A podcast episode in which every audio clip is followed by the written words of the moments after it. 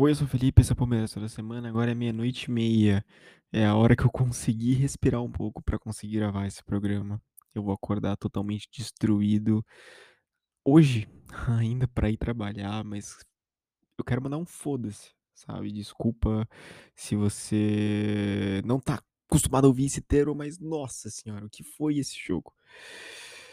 Eu, assim, eu não sei muito bem o que dizer hoje, porque eu ainda tô sentindo o o baque que foi essa vitória, sabe. Eh, eu tô naquele momento de tentar registrar na palavra aquilo que eu senti no meu corpo. Porque foi uma classificação, eu eu eu não tô vendo ninguém falar isso ainda.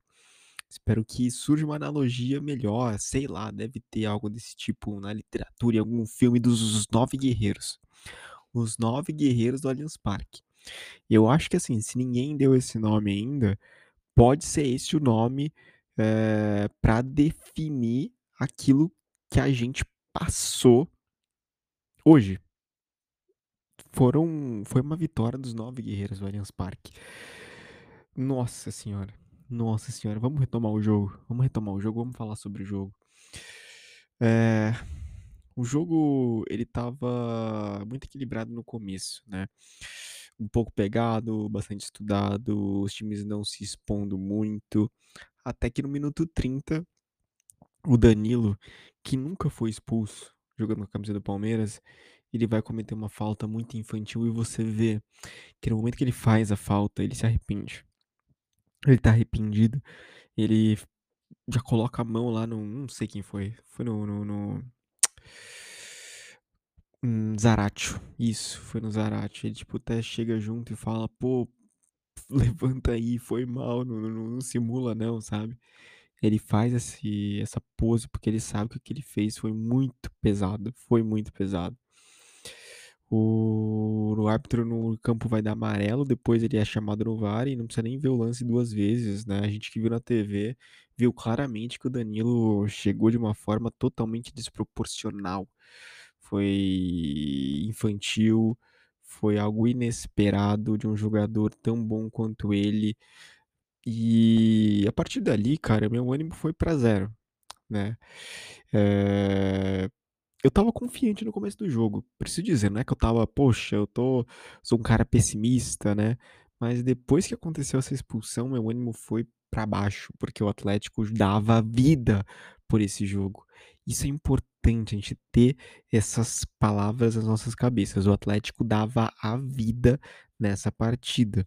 A intenção do Atlético era ganhar esse jogo, porque de outra forma a temporada do time tá perdida. O Atlético não tem mais competição pra disputar, não disputa a Copa do Brasil, não disputa Brasileirão, não disputa mais a Libertadores hoje. Essa era a única competição que o Atlético tinha uma real chance de vencer. E, por isso, deu o máximo de si, jogou bem, jogou bem o Atlético, tá. Mas, do outro lado estava o time do Palmeiras. E é sempre importante a gente reconhecer o mérito do adversário, mas é importante reconhecer o nosso próprio mérito também, que às vezes isso acaba escapando. O Palmeiras se fechou muito na partida de hoje, conseguiu administrar muito bem o jogo com 9 jogadores. Você consegue ter isso em mente? O Palmeiras jogou com 9 jogadores contra 11 do Atlético Mineiro, o maior elenco do país, o elenco mais bem pago, eh, o atual campeão brasileiro, atual campeão da Copa do Brasil, campeão do Campeonato Mineiro ano passado, esse ano também. Cara, é uma diferença, eh, grande, tá, de em termos de claro, Palmeiras e Atlético são 2 equipes gigantescas. Palmeiras bem mais em termos de história, né, mas gigantescas em momento, atualmente, né, são 2 equipes muito grandes. E você conseguir segurar 11 jogadores do Atlético Mineiro com só 9 jogadores do Palmeiras em campo, isso é inacreditável, isso é surreal, isso vai ser colocado nas histórias, isso já tem que virar, sei lá, um um livro, uma coluna do Mauro Betting. Eh, enfim, vamos retomar. O Palmeiras então Danilo ele foi expulso nos 30 minutos, e aí o Atlético vai crescer um pouco mais no jogo, vai criar boas chances, uma chance do Jair, que ele dá uma cabeçada, que foi o lance do jogo, né, um dos lances do jogo. Tiveram 2 grandes lances no jogo, um foi essa cabeçada do Jair, eh, no primeiro tempo ainda, depois um chute do Hulk também cara a cara com com o Everton que vai pra fora, isso já no segundo tempo mais para o final. 2 grandes chances, depois disso o Atlético não conseguiu criar muito no jogo, tentou, eh, mas o Palmeiras em termos de organização, estava dando aula. Eu, eh, já vou pular para destaque, eh, tem que destacar o time inteiro do time o time do Palmeiras hoje.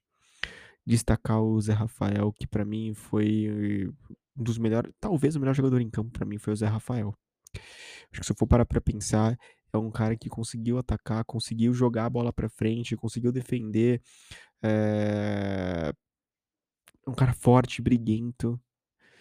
Pra mim foi o melhor jogador em campo do time do Palmeiras, mas acho que todo o sistema defensivo acho que se eu for dizer na verdade, o melhor jogador em campo do time do Palmeiras, foi o Abel, que conseguiu construir uma estrutura defensiva pra aguentar 11 jogadores do Atlético Mineiro. Eh eh, e assim, eh, quando tudo parecia já perdido para o time do Palmeiras, aí que Gustavo Scarpa é expulso, aí sim uma uma expulsão bastante questionável, porque o Gustavo Scarpa ele sofre a falta, se desequilibra e acaba de fato colocando a trava da chuteira no no pé do jogador do Atlético Mineiro. Porque eu não acho que foi uma uma expulsão justa, porque cara, o Scarpa ele não vai na violência, não é algo intencional, e além de não ser algo intencional, ele sofre a falta antes, entende? Então, o culpado do do lance ter acontecido foi o juiz. O Scarpa não foi na intenção de fazer algo de fazer uma falta, de dar uma solada no jogador do Atlético Mineiro, como por exemplo teve o Danilo, o Danilo foi muito, muito, eh, infantil, ele errou demais, o Scarpa não errou, não errou dessa forma. Então já antecipando também destaque grande destaque negativo que foi a arbitragem do jogo de hoje, errando essa questão que poderia botar tudo a perder e quase colocou tudo a perder, o Scarpa é um dos nossos melhores batedores de pênaltis, eu chutaria eu diria que é o melhor batedor de pênalti que a gente tem no Palmeiras hoje. E cara, o Scarpa é expulso, a gente fica com 9 jogadores em campo.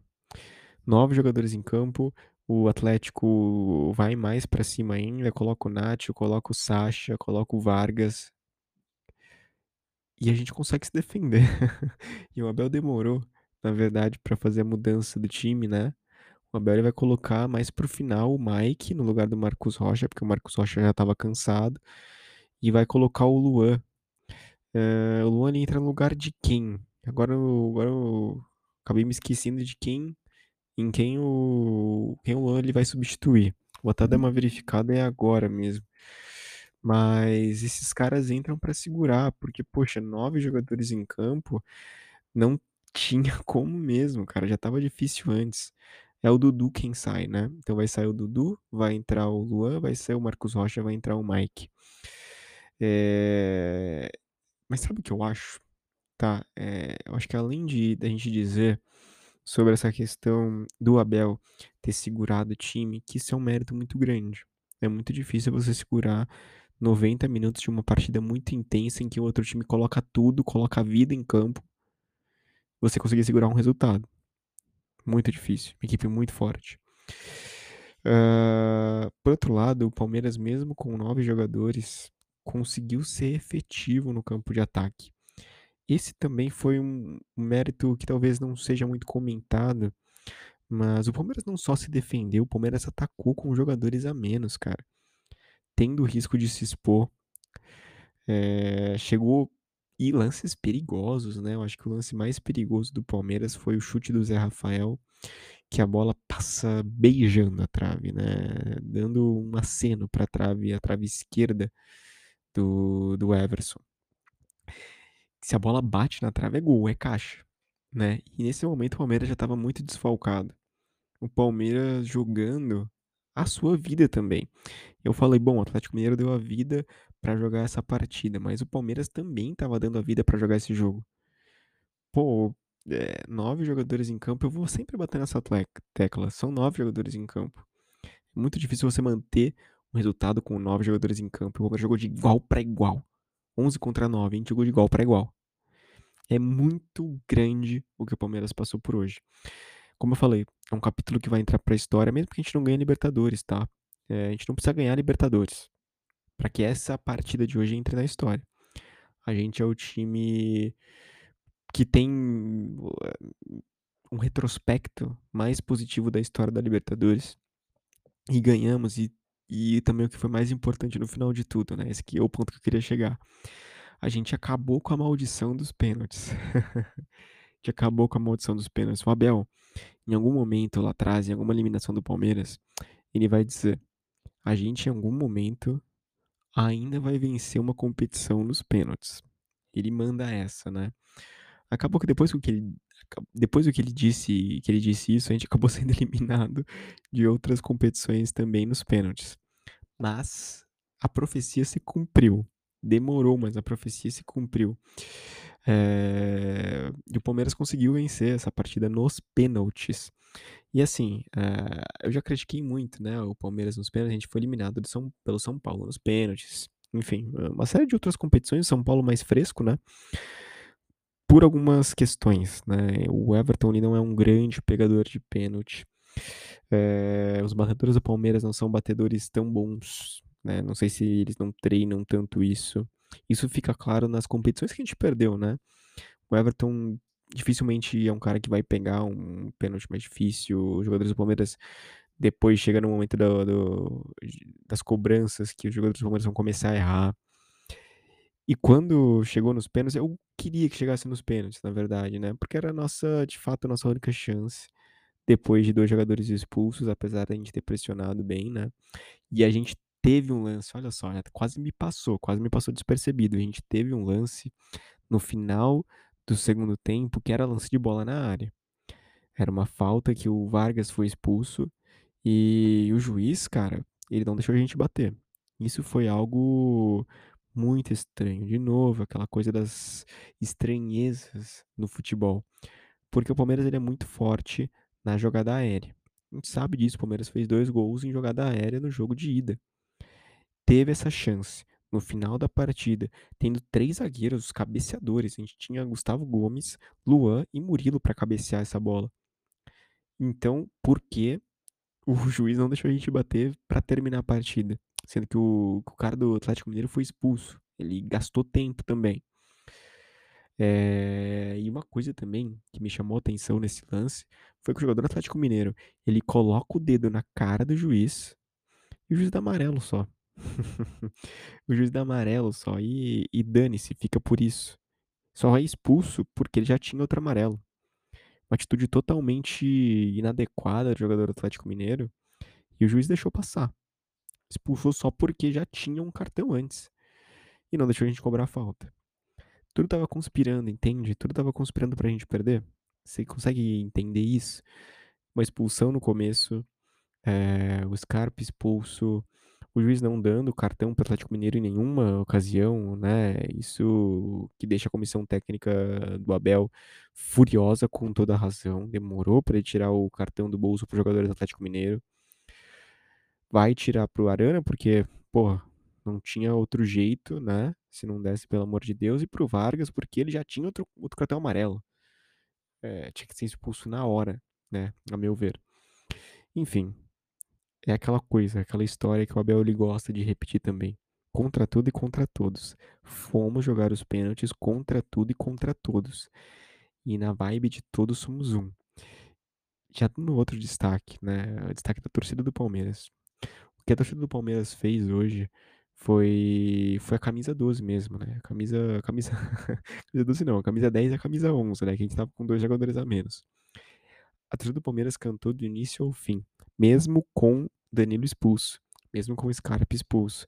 A gente acreditou da torcida. Eu acho que o que a gente teve hoje foi uma aula de torcida. Uma aula de torcida. Eu, assim, é difícil você ver isso acontecendo, né? Por exemplo, uh, aconteceu, eu não gosto de comparar. Não gosto de comparar, eu acho que às vezes é injusto. Mas, por exemplo, o Corinthians estava perdendo do Flamengo lá no, no Itaquerão, né, na Neoquímica. A torcida do Corinthians canta, a torcida do Corinthians ela é bastante presente, mas ela não estava cantando tanto igual a torcida do Palmeiras na partida de hoje. A torcida do Palmeiras, de fato, acreditou do início ao fim que a gente ia ganhar, e mesmo que a gente não ganhasse, a gente estava junto lá com os jogadores, a gente estava dando aquele apoio, a gente estava dando suporte. Lutem sem parar. Eu vim te apoiar, saí vencedor, lutem sem parar. A gente estava lá junto, né? E cantamos do início ao fim essa música, né? Essa música nova que acabou pegando entre, entre a torcida e que deu esse gás, deu esse ânimo para os jogadores. Deixou o time do Atlético também com medo, imagino. Um, um desempenho, né? se dá para dizer desempenho de torcida, mas o desempenho da torcida hoje foi surreal. Que força que a torcida do Palmeiras deu na partida de hoje. Que força. Já se mostra há um tempo, talvez uma das. Talvez a melhor torcida do Brasil. E hoje mais uma aula né, da torcida do Palmeiras. Voltando ao campo. Pênaltis, né? E sempre quando rola os pênaltis pro time do Palmeiras, rola aquele frio na espinha. frio na espinha. O Palmeiras não ganhava uma disputa de pênaltis há um tempo. E a primeira cobrança do Palmeiras, a primeira cobrança foi do, do Atlético Mineiro, né? Que foi a do Hulk. Inclusive, eu tava vendo antes do jogo do Palmeiras contra o Atlético, a disputa de pênalti do São Paulo com o Ceará. E o um comentarista lá, né, da, do, do, do Sport TV, do Comebol, né, da Comebol TV, tava dizendo, olha, estatisticamente, os times que começam batendo vencem a, as cobranças de pênalti, tem uma chance maior. Aí ele falou isso na cobrança de pênalti do Ceará e São Paulo, né. O Ceará começou batendo e perdeu. e perdeu, mas isso ficou na minha cabeça, essa fala do comentarista, eu falei, pronto. É, o Hulk já bateu, já acertou uma bela cobrança do Hulk, inclusive. E eu falei, pronto, acabou. Não vai ser hoje que a maldição, que o meme vai acabar. Veiga pegou a bola para bater, para responder. E eu desconfiado do Veiga também, né? Claro que eu gosto muito do Veiga, não tenho nada contra ele. Mas foram três cobranças erradas num... bem recentemente, né? E aí ele vai, bate e bela cobrança do Veiga. E aí deu um gás maior, aí aqueceu um pouco mais o meu coração. aí eu já comecei a acreditar um pouco mais. É, eu até quero ver a ordem dos batedores especificamente. Eu quero ver se eu consigo ver a ordem dos, dos batedores. É, exatamente para até para ficar melhor, né? Vamos ver. Uh, aqui. Foi o Veiga, seis cobradores, né? Gomes, Veiga, Gomes, Rafael, Piquerez, Rony e Murilo. Foram os batedores do time do Palmeiras. Aí foi o Veiga, o Gustavo Gomes, o Gustavo Gomes, pô, zagueiro, zagueiro, a gente sempre faz a antizica, né? Zagueiro não vai acertar, é difícil o zagueiro acertar, e acertou. Ele, lembrando que o Gomes errou contra o Defensa e Justiça, né? Que custou a Recopa pra gente. Essas coisas vêm demais na cabeça, né? Acabam vindo é a tristeza, né, das lembranças passadas. E ele acertou hoje. Zé Rafael, eu tava com confiança maior no Zé Rafael. Eu tava com confiança, acho que ele foi um dos melhores em campo. Acertou, bateu bem. Piquerez, muito medo do Piquerez. muito medo do Piquerez. E um belíssimo gol. Rony, eu fiquei chateado quando o Rony pegou a bola, porque eu não queria que o Rony errasse o pênalti. Eu não queria que sobrasse uma culpa pro Rony, porque ele é um cara muito bom. ele é um cara com, que é muito criticado, às vezes injustamente. Eu não queria que ficasse o peso da desclassificação na conta dele. Ele foi bater o quinto pênalti. E acertou. E ele acertou o pênalti. Cara, quando o Rony acertou, falei, meu Deus do céu. Meu Deus do céu. E que cobrança do Rony, tá? Belíssima cobrança do Rony. Uh, logo em sequência vai errar o jogador do, do, Atlético Mineiro, que foi o Sacha, né? Que o Everton vai pegar. E aquela coisa, a gente criticando o Everton. Na verdade, que o, não foi o Sacha que errou, foi o Rubens. A gente criticando o, o Everton, não é? Ah, é, o Everton não pega pênalti e tal. E ele comenta isso na entrevista coletiva depois do jogo. E ele pega esse pênalti, né? Não bateu muito bem o Rubens também. Não bateu muito bem. Mas que bom que o Everton tava lá ele acertou o canto. Jesus Cristo.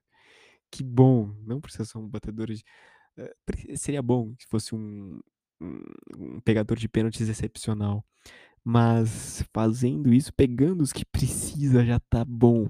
Que bom que o Everton conseguiu pegar esse pênalti do Rubens. Que bom.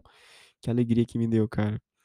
Aí o Murilo vai bater, aí é o frio do, do, da ponta do dedo do pé até o último fio de cabelo. Murilo, a história, as histórias vêm, né? Fez o gol contra. É, é um cara lá que no começo veio desacreditado no Palmeiras. Fez o gol de empate, né? No final das contas, no. no... Gol de empate não, né? Ele diminuiu o jogo, o gol lá no, no, no, no Mineirão. E ele faz o gol da, da nossa vitória hoje. E que história, né? E que história de um gol contra a um gol de empate, a um gol de. E agora eu que erro, né? Vamos voltar.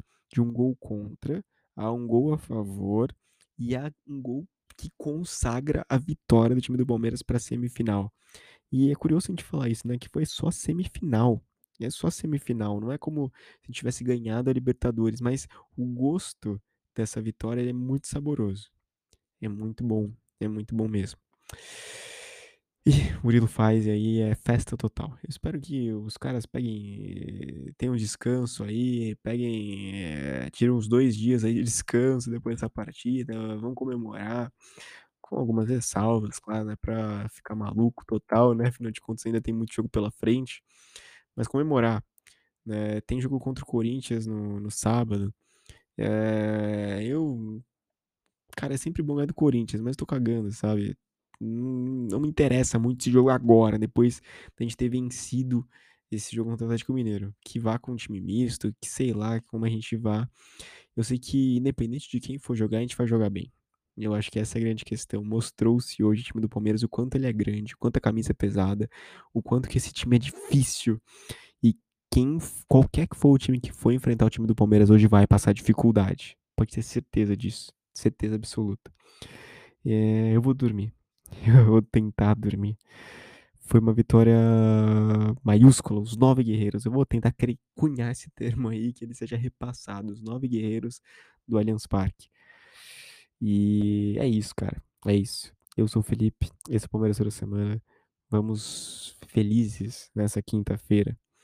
Se você escrever algo para mim, escreva no palmeiras gmail.com. Não deixe de seguir esse podcast no seu agregador de podcasts favorito. Spotify, Google Podcasts, Apple Podcasts, qual você quiser. Também, se você escuta esse podcast no Spotify, deixa as estrelinhas lá para mim, que aí esse programa também ele começa a alcançar mais pessoas, tá bom? Feliz, um abraço, boa noite, bom dia. Esse episódio vai sair de manhã, então bom dia, boa tarde e até a próxima.